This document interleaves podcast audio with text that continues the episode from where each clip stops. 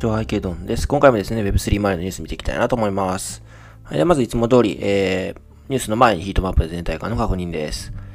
はい、そうですね。まあ、あの、わずかに、まあ、下落しているという感じですかね。はい。えっと、BTC マイナス2.2%、えー、イーサリアムプラス0.16%、BNB マイナス1.05%、えー、ソラーナマイナス1.38%ですね。はい。まあ、わずかに下がっているかなというふうに思います。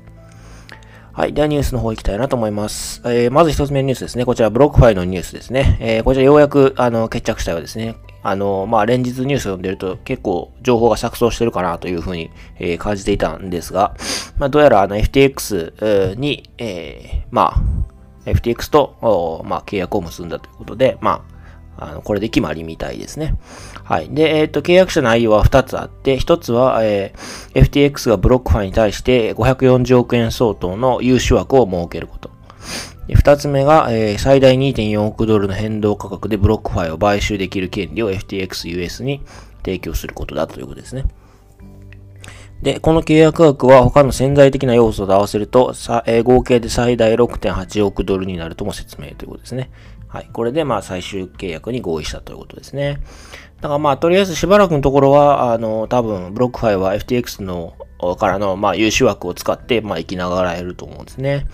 でまあ FTX US 側がまあ何かしらのタイミングで、まあ、 BlockFi が欲しいと思えば、まあ、あの、最大6.8億ドルですか？だから、な、日本円でいくじゃないですかね。えー、700億円ぐらいですかね。で、えー、まあ、買収ができるということのようですね。そうですね。まあ結構、あの、情報は錯綜していましたけれども、まあこれで決まりみたいですね。はい。まああの、 BlockFi の CEO の方もあの、このニュースを肯定するようなコメントを出しているので、まあ、あの、これで決まりかなと思います。で、あの、今回の融資枠はまだ利用されておらず、プロダクトやサービスは通常通り運用されているということですね。まあ、ようやく一つ、えー、まあ、なんか複数の問題今ありますけれども、ようやく一つ型がついたようで、まあ、ちょっと嬉しいなというふうに思いますね。はい。では次のニュースですね。えっ、ー、と、アメリカ、あメタ、Facebook でイーサリアムとポリゴンの NFT 導入をテストということですね。はい。えっ、ー、と、Facebook にですね、イーサリアムとポリゴンの NFT を導入するテストが開始されているということですね。はい。で、あの、プロフィールページに、あの、デジタルコレクティブルズを、まあ、表示できる、え機能をまあ考えているということみたいですね。はい。で、まあこんな感じみたいですね。まあ Twitter でまあ公開されていますというところですね。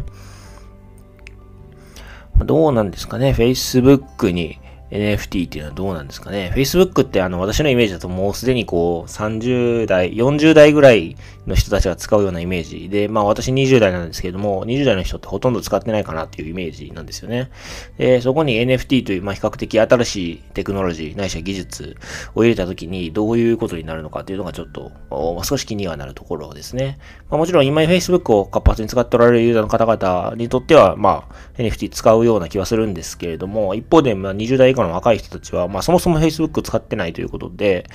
まあそこに NFT を入れたところで、まあ何も起こらないのではというのが私の個人的な、まあ、感覚ではありますね。はい。まあ、むしろ Twitter とか Instagram に NFT が搭載された時の方がインパクトははるかにでかいだろうなと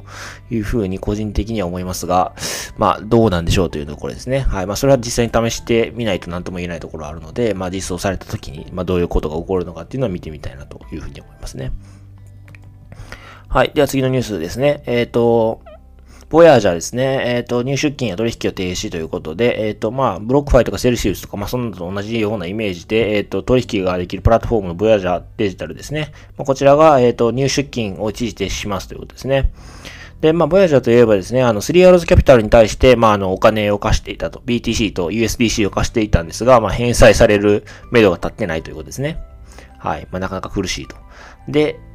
まあ今、あそうですね。まあ、生産所に企業の 生産を申し立てているということですね。まあ、スリーアーズキャピタルを生産してくれということですね。はい。で、えー、まあ、ボヤージャーの場合はですね、FTX の姉妹企業を、まあ、ヘッジファンドアラメダから、まあ、優秀枠をもらってたんですが、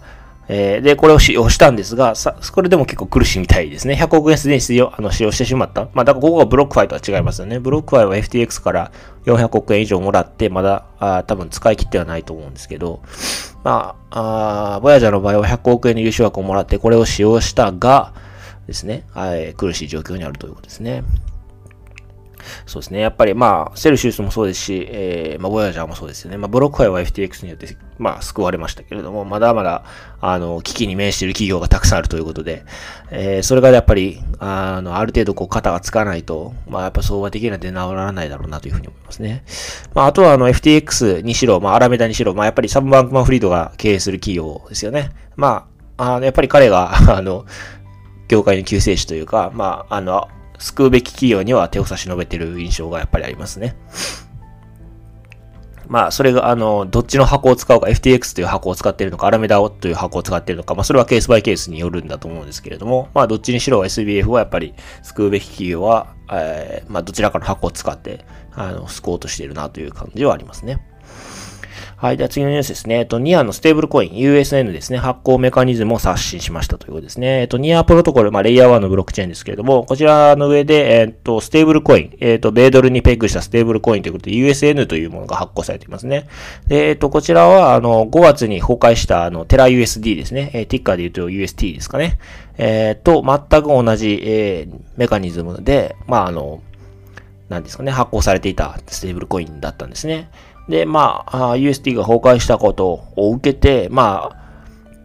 それとは違うメカニズムを、あの、採用しようということで、今回、えー、まあ、あの、バージョン2ということで、あの、新たなメカニズムを、まあ、入れたということですね。はい。で、まあ、具体的には、まあ、あの、今まではニアを裏付けにして USN を発行するという、まあ、ことができていたわけなんですけども、その発行、裏付けの発行資産を、えーあ発行の裏付け資産を USDT に変更しますと。つまり、ステーブルコインでのみ、えー、USD の発行できるような形に変えますということですね。はい。まあ、つまり、より安定性が増したということかなというふうに思います。まあ、なんでここが USDC じゃなくて USDT なのかというちょっと疑問は、あの、ありますが、まあ、それは一旦置いておいて、えー、発行の裏付けはステーブルコインのみになりましたので、まあ、あの、安定性という点では、まあ、以前のニアの裏付けよりは明らかに上がったかなというふうに思いますね。はい。で、まあ、これが弱気相場モードとなるフェーズ1ということみたいですね。はい。まあ、だから今はまあ、弱気相場なので、まあ、このフェーズ1で乗り切りましょうということですね。で、えっ、ー、と、強気相場になったフェーズ2では、えっ、ー、と、ニアを再導入しということですね。だから裏付け資産が USDT だけじゃなくて、ニアでもできますということですね。はい。で、さらにより高い利回りを追求するということのようですね。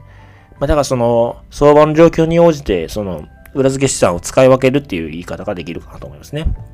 今みたいに弱気な相場の時は USDT を発行付け、えー、裏付け100%にして、まあ、USD の発行しますと。で、まあ、強気相場になってきたら、まあ、あ資金の流入を、まあ、目指すため、高い利回りを追求して、かつ、えー、裏、裏付け資産にはニアを、まあ、入れると。USDT プラスニアでいくということかなというふうに思いますね。そうですね。あのなんかこう、フレキシビリフレキシビリティがあっていいのかなというふうには思いますよね。あの、やっぱりボラティリティ大きい相場ですの、あの、相場ですので、なかなかこう、安定しないので、安定するまではこう、こういうふうにフェーズを区切ったりとかして、まあこうやっぱり手で、手動で、あの、何かしらの調整を加えていくっていうのは必要なんじゃないかなと思うんですね。まあ、あの、USN の場合はメカ、発行メカニズムそのものに、まあ、調整を入れていったっていうことだと思うんですけれども、まあ、非常にこうなんか、いい対応なのかなというふうに思いますね。まあ、なんか USDT なぜ USDC じゃないのかっていうところはすごく気になりますけれども、まあ、それ以外に関しては、まあ、あの、いいんじゃないかなというふうに思いました。はい。では、あの、今回はこちらで終わりたいなと思います。よろしければチャンネル登録、フォロー、それから高評価の方お願いいたします。はい。では、お疲れ様です。